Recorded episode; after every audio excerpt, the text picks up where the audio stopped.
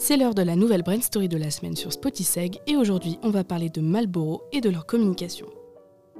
En 1955, Marlboro décide d'abandonner les clichés marketing traditionnels du tabac pour opérer un changement radical en ayant recours au symbole de la virilité des États-Unis, le cowboy. En 1963, pour soutenir cette image, l'agence Leo Burnett décide de lui donner un environnement, le Marlboro Country. La marque trouvait une nouvelle icône pour une longue période et aussi un univers pour contrecarrer la médiatisation croissante des études démontrant la nocivité de la cigarette. En 1847, Philip Morris, un petit importeur de tabac, ouvre sa première boutique à Londres. Après sa mort en 1873, sa famille commence à exporter les cigarettes Philip Morris vers les États-Unis. La marque Marlboro est ainsi déposée aux États-Unis en 1908, mais aucune cigarette ne sera commercialisée sous ce nom avant 1923. La famille Morris s'installe aux États-Unis en 1909 et les Marlboro sont d'abord commercialisés comme des cigarettes de luxe, principalement vendues dans des hôtels, des stations balnéaires ou au ski. Philippe Maurice oriente son marketing vers le public féminin et met en place en 1930, à une des extrémités de ses cigarettes, un embout rouge appelé le Beauty Tip qui était censé masquer les traces de rouge à lèvres. Quelques années plus tard, il y ajoute un embout de couleur ivoire afin d'éviter que le papier ne colle aux lèvres. Le slogan de la marque est alors Mild as May, qu'on pourrait traduire par doux comme mai. Mais les ventes de Marlboro plafonnent et représentent moins de 1% des ventes de tabac en Amérique, alors que, jusqu'aux années 60, les États-Unis ont été le plus grand pays producteur et exporteur de tabac au monde. À partir des années 50, l'industrie du tabac commence à devoir faire face aux attaques des autorités médicales et à la révélation des dangers du tabagisme. Ainsi, en 1954, Philip Morris décide de repositionner la marque et de modifier le produit. Il change pour un mélange de tabac plus fort, l'ajout d'un filtre simili-liège, un nouveau logo et un nouveau paquet d'emballage en carton avec un couvercle rabattant, le Flip Top Box. La publicité est alors confiée à l'agence de Chicago Leo Burnett, qui en 1955 va proposer à la marque un changement radical dans sa communication. C'était un pari risqué, mais dont les résultats lui donneront raison pour de longues années, puisque dès 1957, les ventes tripleront et Marlboro deviendra la marque de cigarettes la plus vendue à travers le monde. L'agence propose une revitalisation de la marque par la masculinisation en la transportant vers un univers connu et apprécié des Américains, le Grand Ouest. Le Grand Ouest, c'est cette terre mythique et fantasmée, faite de nature, de virilité, de sueur, d'espace et d'authenticité.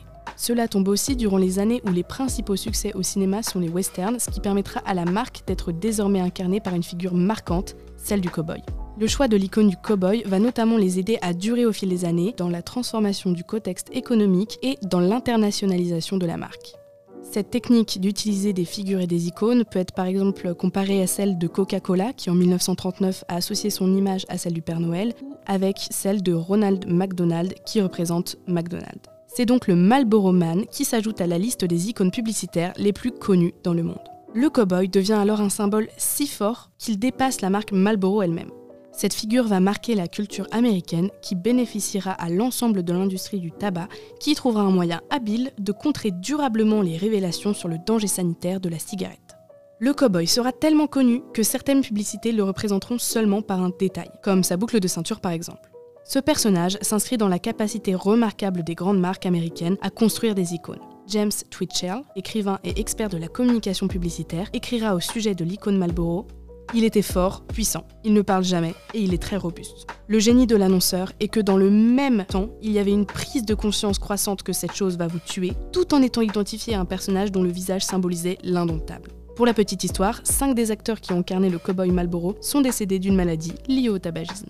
Et pourtant, cette campagne a donné des résultats incroyables et durables. Les résultats furent immédiats et d'une efficacité rarement atteinte depuis. À partir de cette campagne, la marque, initialement positionnée par Philip Morris pour toucher le marché féminin, devient l'un des modèles idéaux de l'homme américain. Cette campagne va d'ailleurs largement conforter l'industrie du tabac dans sa capacité d'utiliser le marketing et la publicité pour influencer les consommateurs.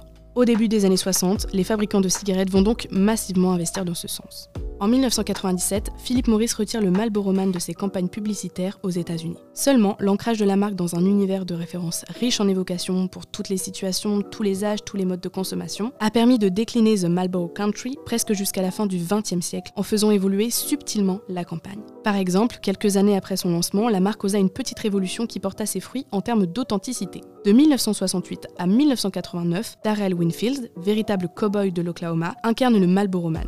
Dans les années 60, la musique d'Elmer Bernstein créée pour le western Les Sept Mercenaires est utilisée pour les films de la campagne afin de renforcer un sentiment de liberté et de grands espaces. Le cowboy aventurier gagne progressivement en maturité, ne laissant pas de côté sa virilité mais la faisant passer au second plan. Ce succès, immédiat, durable et international grâce aux références et à la puissance d'évocation de l'univers country, a aussi eu d'autres conséquences moins formidables. Dans les années 80, Marlboro doit répondre à de fortes offensives des associations anti-tabac, notamment avec la multiplication des recours collectifs en justice de la part des consommateurs. Et Marlboro, en partie à cause de sa campagne si efficace et efficiente, est devenu le symbole même de la cigarette, de sa nocivité physique et psychologique, de la manipulation mentale largement appuyée sur la publicité, de la capacité d'influencer les consommateurs et en particulier les plus faibles d'entre eux.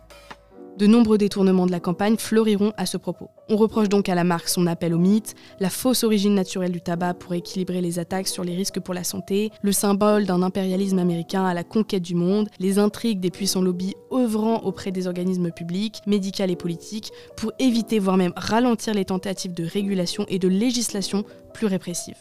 Après la mise en place de législation interdisant la promotion à la télévision et les campagnes d'affichage visant à promouvoir l'usage du tabac, pour lesquelles la France sera en pointe avec la loi E20, les expressions publicitaires furent plus limitées et presque partout apparaîtront des mentions sanitaires sur les paquets.